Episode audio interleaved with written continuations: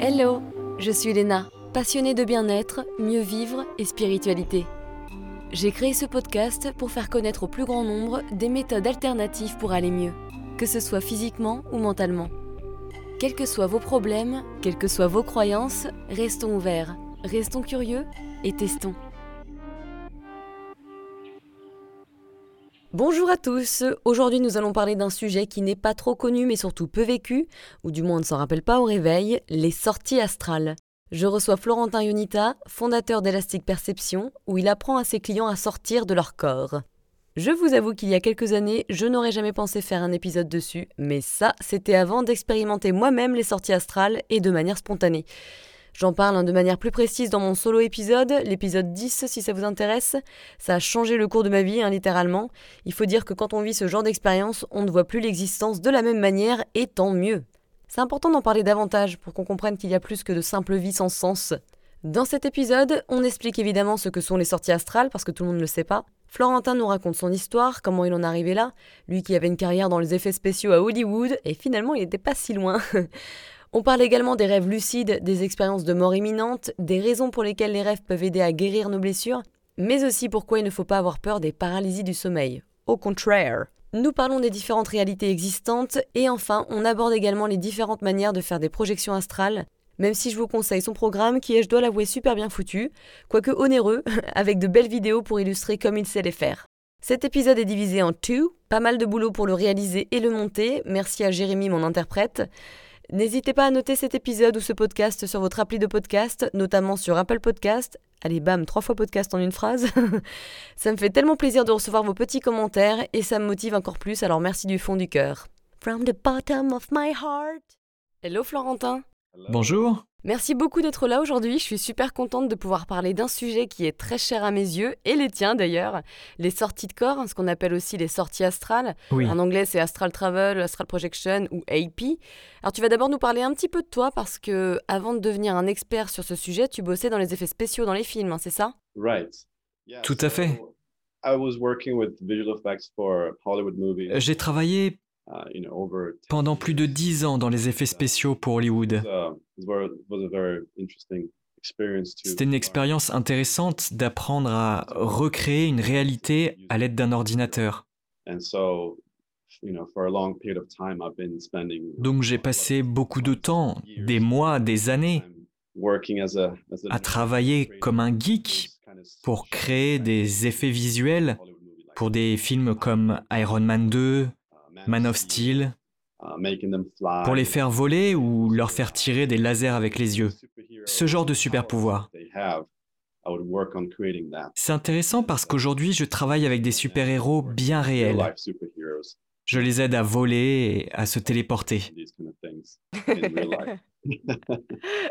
Alors avant de parler de ton expérience, pour ceux qui ne savent pas ce que c'est, comment tu peux expliquer les sorties de corps ou les sorties astrales? La meilleure façon de décrire pour moi, um, c'est de comparer avec quelque chose que tout le monde connaît, Internet. Tout le monde a accès à ce réseau. On s'y connecte avec nos téléphones, nos ordinateurs.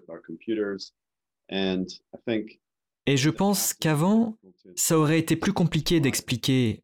Mais aujourd'hui, avec nos téléphones qui sont connectés sans fil les uns aux autres, je peux envoyer un message dans les airs de mon téléphone qui est dans ma main jusqu'à un autre téléphone. On comprend mieux le principe d'une communication invisible. On peut concevoir des choses dans l'air qu'on ne peut voir avec nos yeux. On commence à comprendre qu'il se passe tout un tas de choses autour de nous qu'on ne peut percevoir à l'aide de nos cinq sens physiques, mais qui sont bien réels. C'est un peu la même chose avec la projection astrale. On est capable d'accéder à ce réseau conscient d'informations. Uh, Tout est basé sur la conscience, qu'on peut appeler aussi matrice.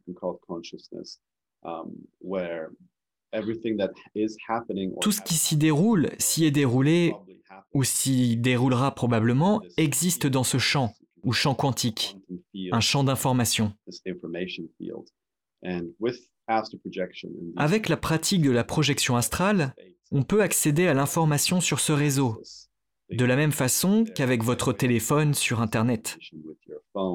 Ce téléphone qui a été inventé il y a seulement quelques années. Un téléphone qui était high-tech.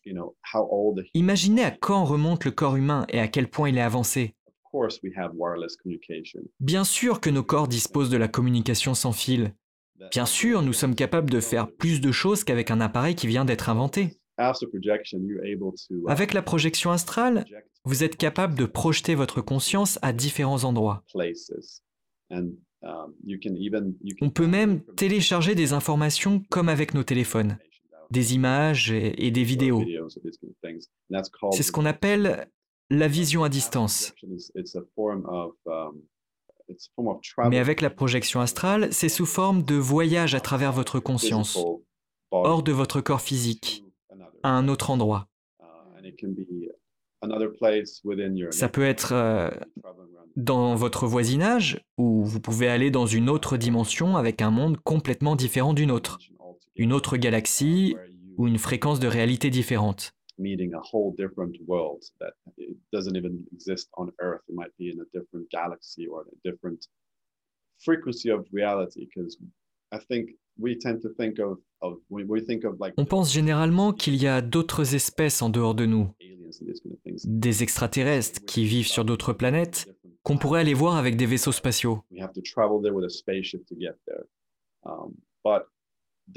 Mais il y a plein d'êtres différents qui existent tout autour de nous et qui vivent sur d'autres fréquences de réalité.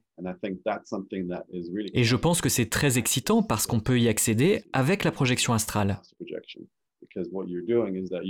Ce qui se passe, c'est que vous changez la fréquence sur laquelle vous êtes. Votre conscience est en ce moment focalisée sur la dimension physique, de la même façon qu'une radio qui reçoit le signal d'une station spécifique. Donc comme une radio qui peut changer de station, on peut changer la fréquence de notre conscience. Toutes les réalités sont au même endroit, autour de nous, mais on change notre perception pour nous permettre de voir seulement l'une d'entre elles. Pendant qu'on est en train d'explorer. Le changement entre ici et tout autre endroit se produit en un instant. Inutile de prendre un vaisseau spatial pour s'y rendre. On peut juste changer de fréquence.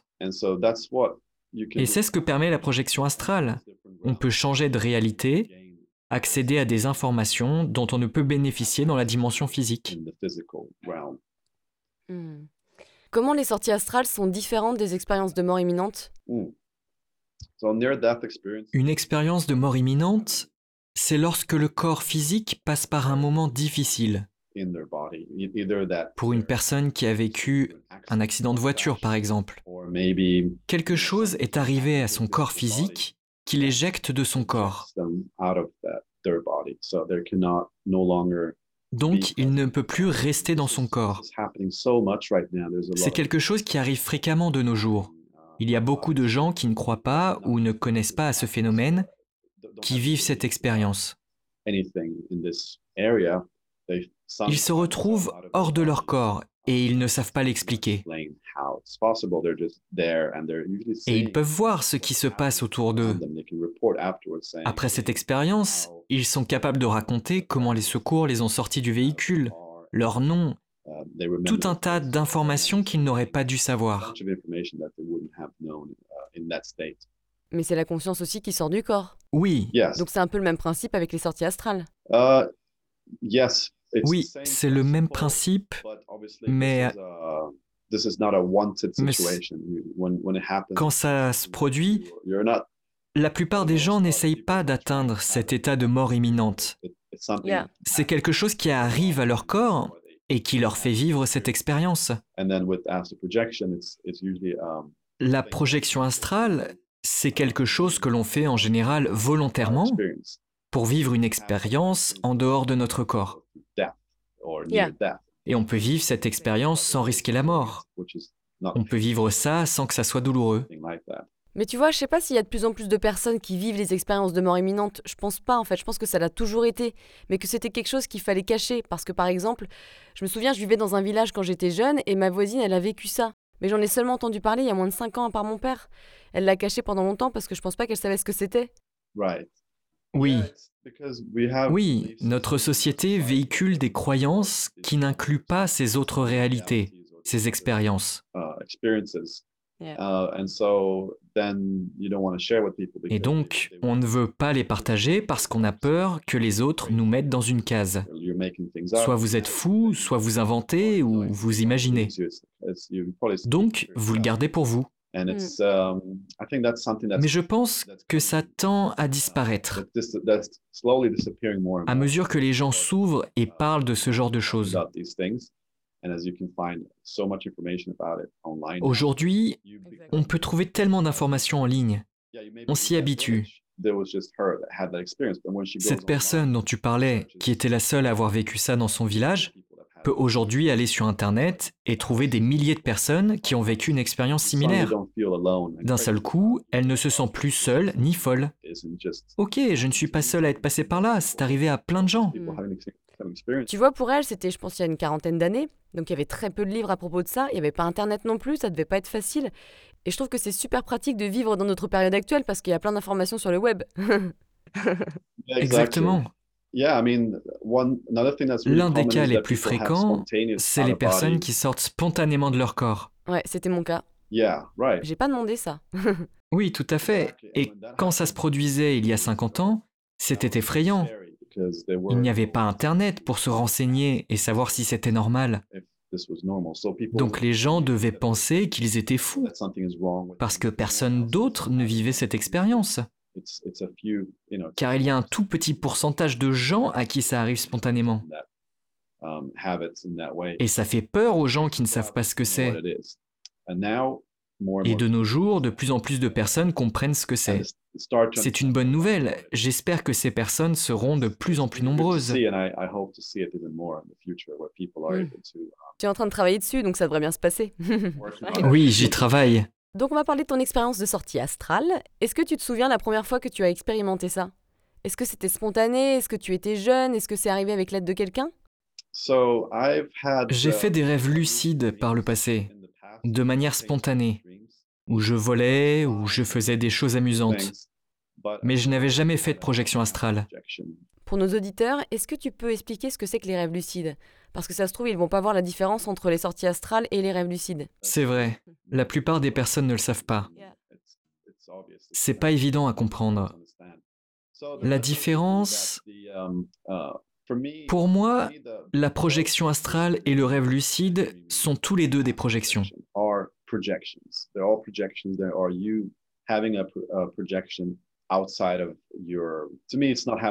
Je pense que ça ne se passe pas dans la tête. La conscience n'est plus dans le corps physique. C'est juste comme un filtre qui vous permet de filtrer l'information. L'information n'est pas stockée dans la tête, mais dans le champ de conscience dont nous avons parlé avant. Quand on rêve, on se projette dans une dimension de notre réalité subjective qui est basé sur notre imagination, nos croyances, tout ce qui nous concerne en fait. Quand on fait un rêve lucide, il s'agit ni plus ni moins d'un rêve qu'on peut contrôler. On est conscient d'être en train de rêver. On sait qu'on rêve. Ce n'est plus comme un film que l'on regarde, mais comme un jeu auquel on participe.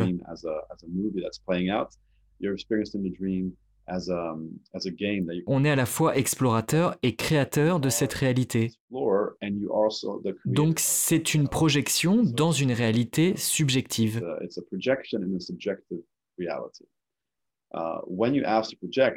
Quand on fait une projection astrale, on part au-delà de cette dimension pour atteindre une dimension objective, des dimensions objectives, parce qu'elles sont infinies. Et dans cette dimension, on n'est plus créateur de la réalité. Par exemple, changer la couleur des murs de la ville que l'on visite, ça peut se faire en rêve lucide puisqu'il s'agit de notre création. Mais pas dans la projection astrale, car on est dans une réalité partagée par de nombreuses consciences.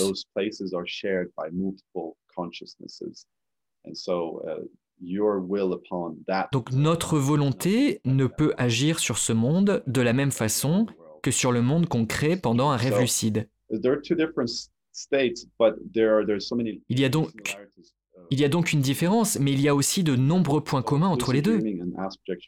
Ce sont tous les deux des outils puissants. Parfois, les gens sont moins intéressés par les rêves lucides parce que ça ne serait pas aussi cool que la projection astrale. Je pense que les deux sont cool. Avec le rêve lucide, on voyage à l'intérieur de soi. On peut travailler sur des traumatismes, des souvenirs. On peut utiliser son imagination pour créer des choses. Certaines personnes utilisent les rêves lucides pour créer le design d'une voiture, par exemple. En se rendant dans un garage imaginaire, ils créent une voiture en se basant sur leur imagination. Puis ils s'en souviennent et peuvent la créer le lendemain. Donc être dans sa propre réalité apporte plein d'avantages. Mais si vous cherchez des réponses à des questions existentielles, ou à vous connecter avec des guides spirituels, ou à voyager dans d'autres réalités, on ne peut pas utiliser le rêve lucide. Il faudra passer par la projection astrale pour se rendre dans ces dimensions objectives, pour obtenir des informations réelles de ces endroits. Voilà la différence. Moi, je fais souvent des rêves lucides quand je fais des cauchemars. Donc, par exemple, je fais un cauchemar, il y a une personne que j'aime qui est en train d'être tuée, ou alors moi, je suis en train de me faire buter. Et dans ce cas-là, je me rends compte que c'est un rêve et que je peux l'arrêter. Et c'est souvent comme ça que ça se passe pour moi. Pratique. c'est très bien. C'est une très bonne chose. Pour les personnes qui font des cauchemars, le rêve lucide est un outil puissant. On peut arrêter le cauchemar si on le souhaite, ou on peut travailler à guérir cette partie de nous qui a souffert de ce cauchemar.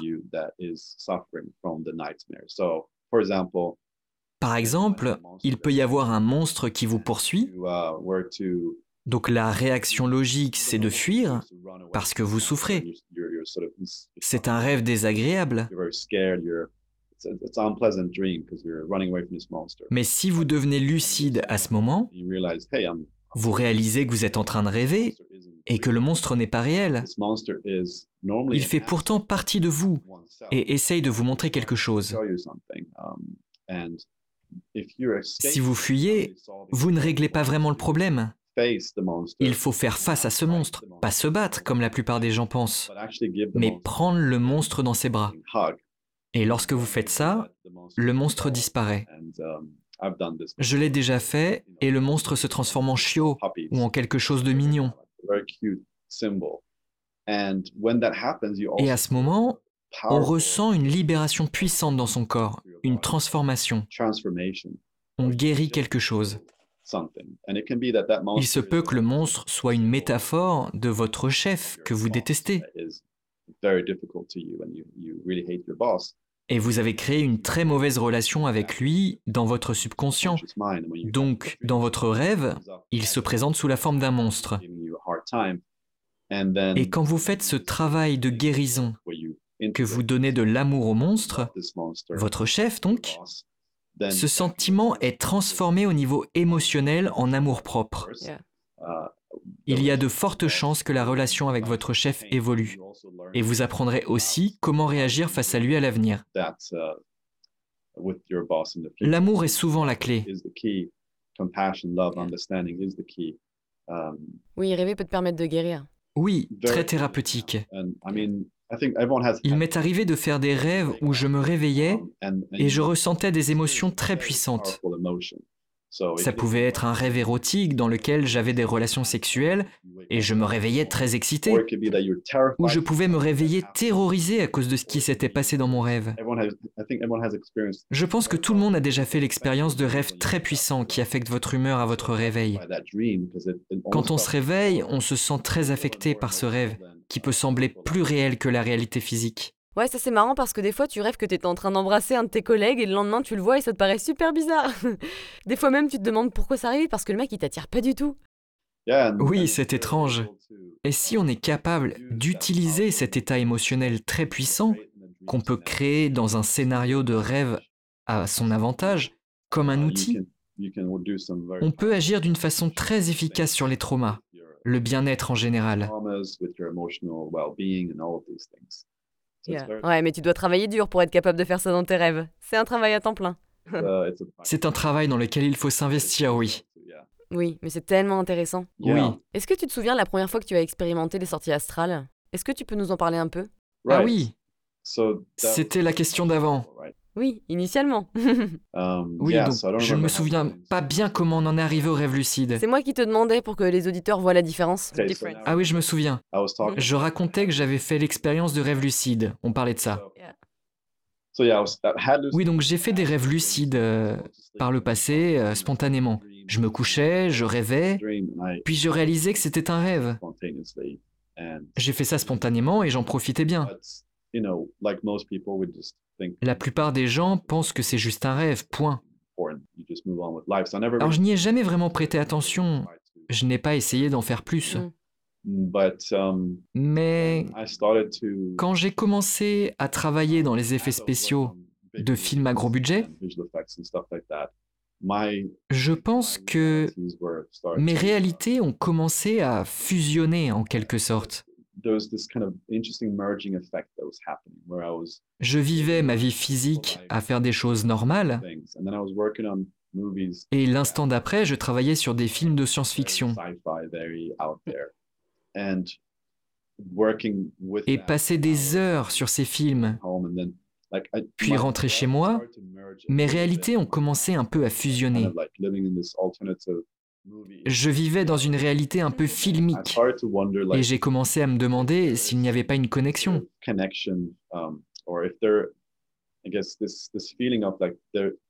Il y a beaucoup de choses dans les films qui m'ont l'air réelles. Je me disais, ça pourrait être vrai, ça pourrait arriver dans le futur, ça pourrait se produire un jour sur une autre planète. Oui, il y a forcément des extraterrestres qui volent là-haut avec des pistolets laser. Donc j'ai commencé à me poser de plus en plus de questions sur cette réalité. D'où on vient, où on va, pourquoi on est ici Toutes ces questions sont devenues plus importantes et je voulais des réponses à ces questions. Les réponses données par les religions ne me correspondaient pas. Les réponses de la Bible ne me satisfaisaient pas. Elles m'avaient l'air trop simples. J'attendais autre chose. Donc je me suis aventuré dans le monde des ateliers, des festivals, des retraites spirituelles. Et à un moment, j'ai vécu une expérience dans l'un de ces ateliers.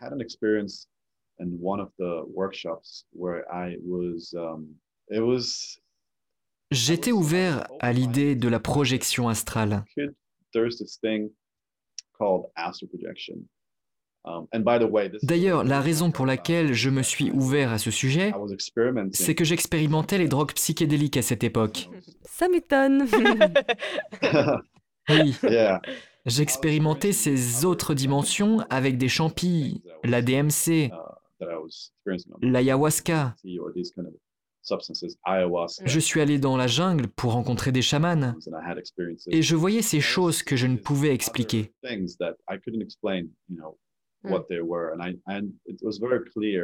Quand on en fait l'expérience, il apparaît évident que la réalité est bien plus vaste que ce qu'on voit avec nos yeux. Um, oui, ça ouvre notre esprit. En effet.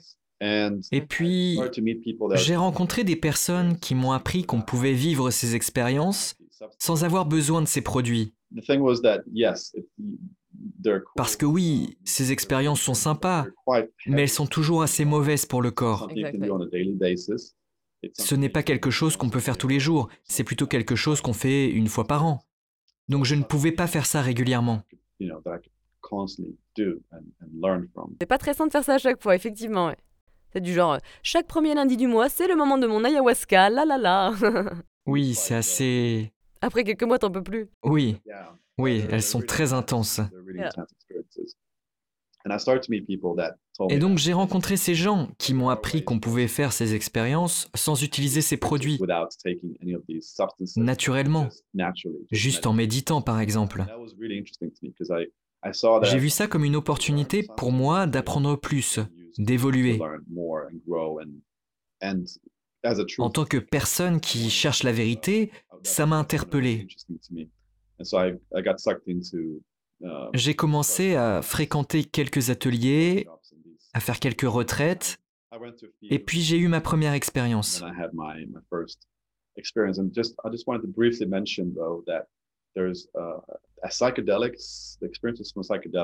Les projections astrales et les expériences psychédéliques sont très différentes.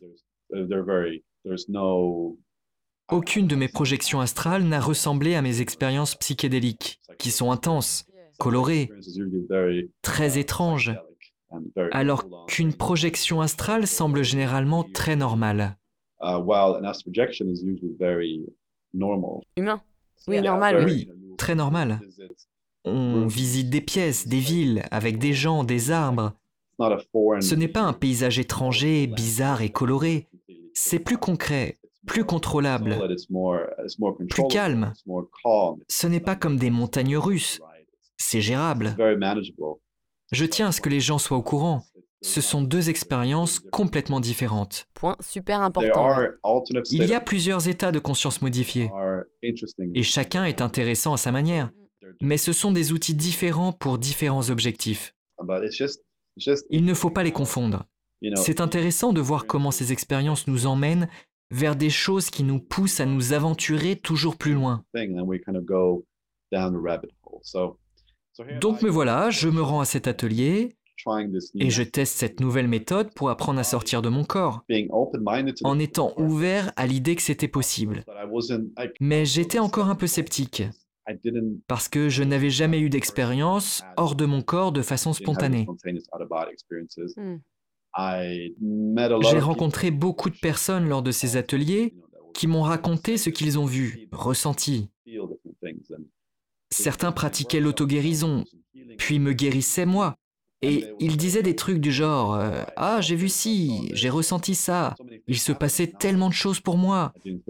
Alors que pour moi, il ne se passait rien du tout. Je me suis donc souvent demandé si ces personnes n'étaient pas folles ou si elles n'imaginaient pas tout ça. Donc je restais toujours assez sceptique sur ces expériences spirituelles. Donc quand j'ai entendu parler de la projection astrale, le doute en moi était très présent. Ah, ça ne pourra pas marcher, c'est juste de l'imagination. Mais j'étais ouvert à l'idée d'essayer, et c'est ça le plus important. tellement important. Il faut savoir mettre son ego de côté pour se rendre compte qu'on ne sait pas tout, pour essayer, observer ce que les gens font et faire ses propres essais. Absolument, 100% d'accord avec toi. Parce que c'est hyper important d'ouvrir notre esprit, d'essayer pour avoir notre propre opinion à propos de ça, tu vois. Oui, totalement. Et c'est aussi important d'aborder ces expériences avec un esprit ouvert.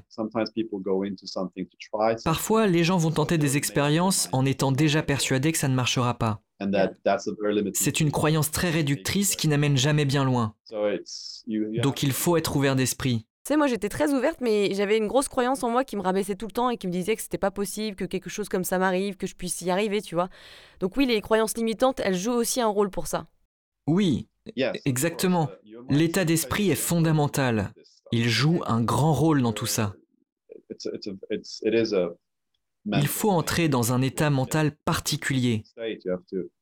Si vos croyances ne sont pas adéquates, si vous croyez que vous n'y arriverez pas ou que ce n'est pas possible, alors c'est une impasse. Vous ne pourrez pas avancer.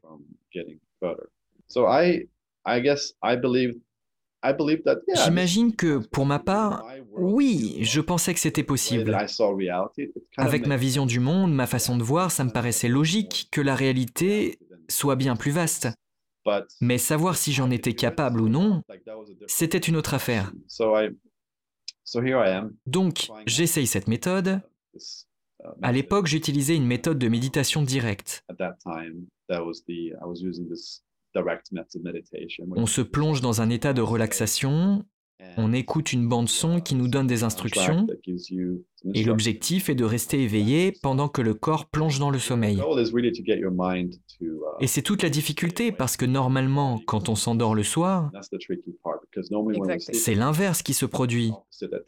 Notre esprit s'endort, suivi par le corps. Là, il faut faire l'inverse. Donc je suivais les instructions et la première fois que j'ai vécu une expérience, Ce n'était pas une sortie complète de mon corps. On pourrait appeler ça une demi-sortie du corps parce que, à un moment, dans la méditation, j'étais conscient que je pouvais voir le plafond, la pièce dans laquelle j'étais, les murs, les photos. Je pouvais voir tout ce qui se trouvait dans la pièce très distinctement. Et je savais que ce n'était pas possible parce que je portais un masque très épais sur les yeux.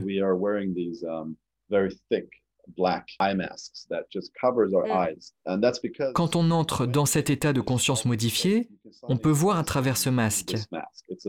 C'est une chose qui arrive fréquemment. Je le vois avec mes élèves. Et ça m'est arrivé pour la première fois.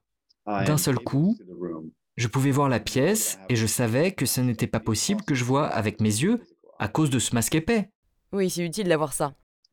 Très utile. Donc, je peux voir la pièce et j'entends des sons que je n'avais jamais entendus auparavant et je me sens différent. J'ai un sentiment très particulier et j'ai su à ce moment que c'était ça dont j'avais entendu parler. On ne peut pas se tromper. C'est difficile de décrire les sons. Des sons émanant de différentes choses. Et puis ils se solidifient. C'est comme si on pouvait choisir ce qu'on voulait écouter avec sa conscience. Je commence à entendre les bruits du vent, de la nature, des oiseaux, d'une rivière, comme si j'étais assis au bord.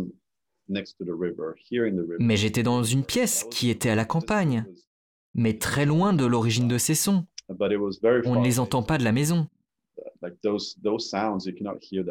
La pièce était complètement silencieuse. Même à l'extérieur de la maison, on n'entend pas ces bruits. Et ce qui s'est passé ensuite, le lendemain, quand je suis sorti pour me promener avec mon groupe, à environ 100 ou 200 mètres de la maison, il y avait effectivement la rivière, les arbres, les oiseaux. Tous ces bruits que j'avais entendus de la pièce étaient à 200 mètres de la maison. Je ne savais pas qu'il y avait cette rivière. Et je me suis dit, ah, voilà les sons de la nature que j'ai entendus d'où j'étais. Et ça s'est reproduit plusieurs fois. Je rentrais dans un état de conscience modifié, dans cet entre-deux, et j'entendais les sons de l'environnement dans lequel je me trouvais, très amplifiés. Si j'étais en ville, j'entendais des milliers de gens en train de discuter, aussi distinctement que si on était dans la même pièce. Parfois, je prenais peur. Je retirais mon masque en me demandant qui était entré chez moi. Et puis, je ne voyais personne. Et je réalisais que ces sons venaient de l'extérieur. Hmm. C'était ça mes premières expériences. J'entrais dans cet état spécifique, je voyais à travers le masque et j'entendais ces sons qui venaient de l'extérieur. Et quand j'observais la pièce dans laquelle j'étais, je me demandais ce que j'étais supposé faire. C'est quelque chose d'assez commun pour les débutants qui ressentent cette excitation. Quelque chose se produit, on est enthousiaste, et que se passe-t-il bien sûr quand on est excité? Cet état disparaît. Je me souviens, j'étais en train d'observer la pièce et une sorte de fumée noire a commencé à se solidifier et à recouvrir mes yeux. Et d'un seul coup, je réalise que je suis de retour dans mon corps. Et la pièce est exactement comme je la voyais, mais je l'aperçois à présent avec mes yeux physiques. Hmm. Cette transition est très intéressante. Voir à travers cet objet physique, puis ne plus voir à travers. C'est une expérience assez fréquente. Oui, quand on est effrayé ou excité, ou tout ce qui peut nous ramener à un état physique émotionnel, l'expérience prend fin. Mm. Donc à partir de ce moment-là, tu t'es dit, ok, je vais essayer d'en savoir plus, je vais expérimenter plus Oui, cette expérience était tellement convaincante que ça ne pouvait pas être un rêve ni mon imagination. Tu sais. Au fond de toi, tu sais. Oui, c'était... Tu sais que c'est une autre réalité. Oui. Oui, c'était très très convaincant. C'est toujours impossible d'expliquer ça à un néophyte parce que ce que je raconte à l'instant n'est pas très convaincant pour quelqu'un qui n'a pas essayé. C'est une expérience qu'il faut vivre par soi-même pour être convaincu. C'est impossible de convaincre quelqu'un que cette expérience est réelle. Pour la plupart des gens, vous imaginez des choses ou vous rêvez. Cette expérience est un cheminement personnel. Quand ça m'est arrivé, j'ai su immédiatement que ce n'était pas mon imagination. C'est réel. C'est plus que réel, tu peux parfois même voir à 360 degrés. Tu peux voir tout autour de toi. Oui, oui on peut vivre cette expérience de voir à 360 degrés. Um, Et puis, je suis devenu un peu obsessionnel avec tout ça.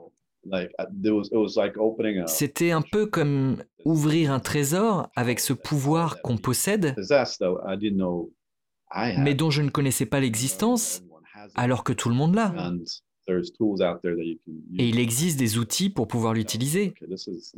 Et je me suis dit que ça allait être ça, ma nouvelle vie, que j'allais explorer tout ça. Et ça, ça me fait penser à la paralysie du sommeil parce que beaucoup de personnes vivent et connaissent ça, et ils ont souvent très peur, mais ils ne savent pas qu'en fait, ça peut être très utile et carrément plus facile pour eux de sortir de leur corps. Oui. Pour ceux qui ne le savent pas, uh, la paralysie du sommeil est assez courante. C'est généralement une expérience qui fait peur, parce que ce qui se passe, c'est que la conscience se réveille avant le corps. Donc vous vous réveillez, vous ouvrez les yeux, mais votre corps est complètement paralysé. Et le corps est paralysé toutes les nuits quand vous dormez. C'est un processus naturel pour vous maintenir en sécurité. C'est le résultat de l'évolution qui nous permet, quand on rêve, de ne pas bouger et de risquer de tomber du lit pour ne pas se faire mal. Donc cette paralysie du corps est normale quand on dort. Mais on est construit de telle façon que le corps se réveille naturellement au moment où on se réveille. Ça ne se passe pas comme ça pour certaines personnes. Leur conscience se réveille, mais leur corps est endormi. Et si vous ne savez pas ce qui vous arrive, que vous pensez que quelque chose cloche, alors ça crée une grande peur. Il y a la sensation de ne pas réussir à bouger. Le corps semble lourd. Et généralement, la respiration devient difficile.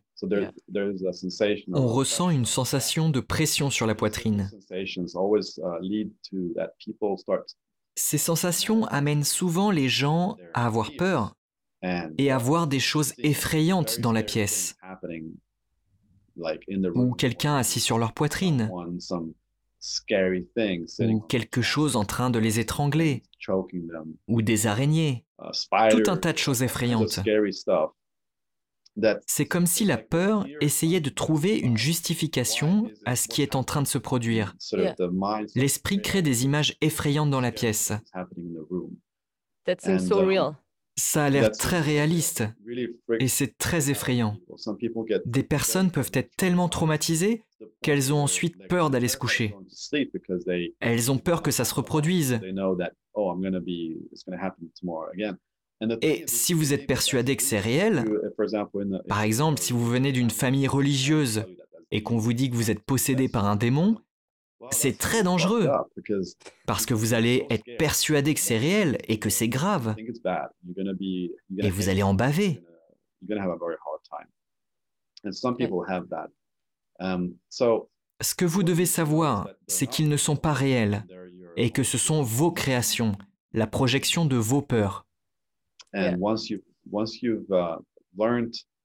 fois que vous comprenez qu'ils ne sont pas réels et que vous récupérez le contrôle, en apprenant comment vous réveiller de cet état, ce que vous devez faire, en gros, c'est changer votre respiration, car vous pouvez changer votre respiration dans cet état. Vous ne pouvez pas contrôler votre corps, mais vous pouvez contrôler la vitesse de votre respiration, le rythme. Et si vous commencez à respirer de façon arythmique, votre corps va percevoir ce signal et comprendre que vous êtes éveillé, et il va sortir de sa paralysie. Vous pourrez de nouveau bouger et tout ira bien. Les personnes qui vivent des paralysies du sommeil fréquemment et qui apprennent comment les contrôler, comment sortir de cet état, qui comprennent que ce qu'elles voient n'est pas réel, disent qu'elles ne voient plus d'images effrayantes parce qu'elles n'ont plus peur.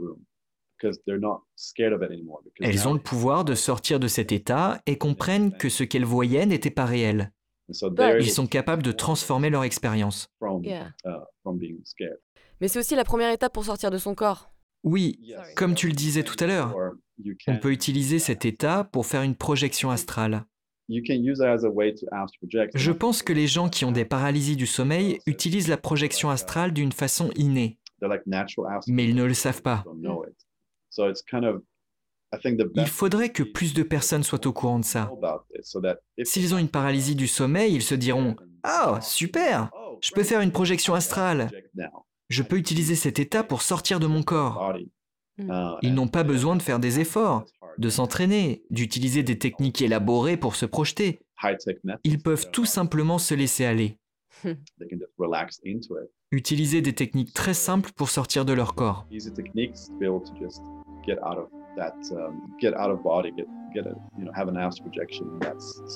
C'est une belle opportunité. La suite la semaine prochaine?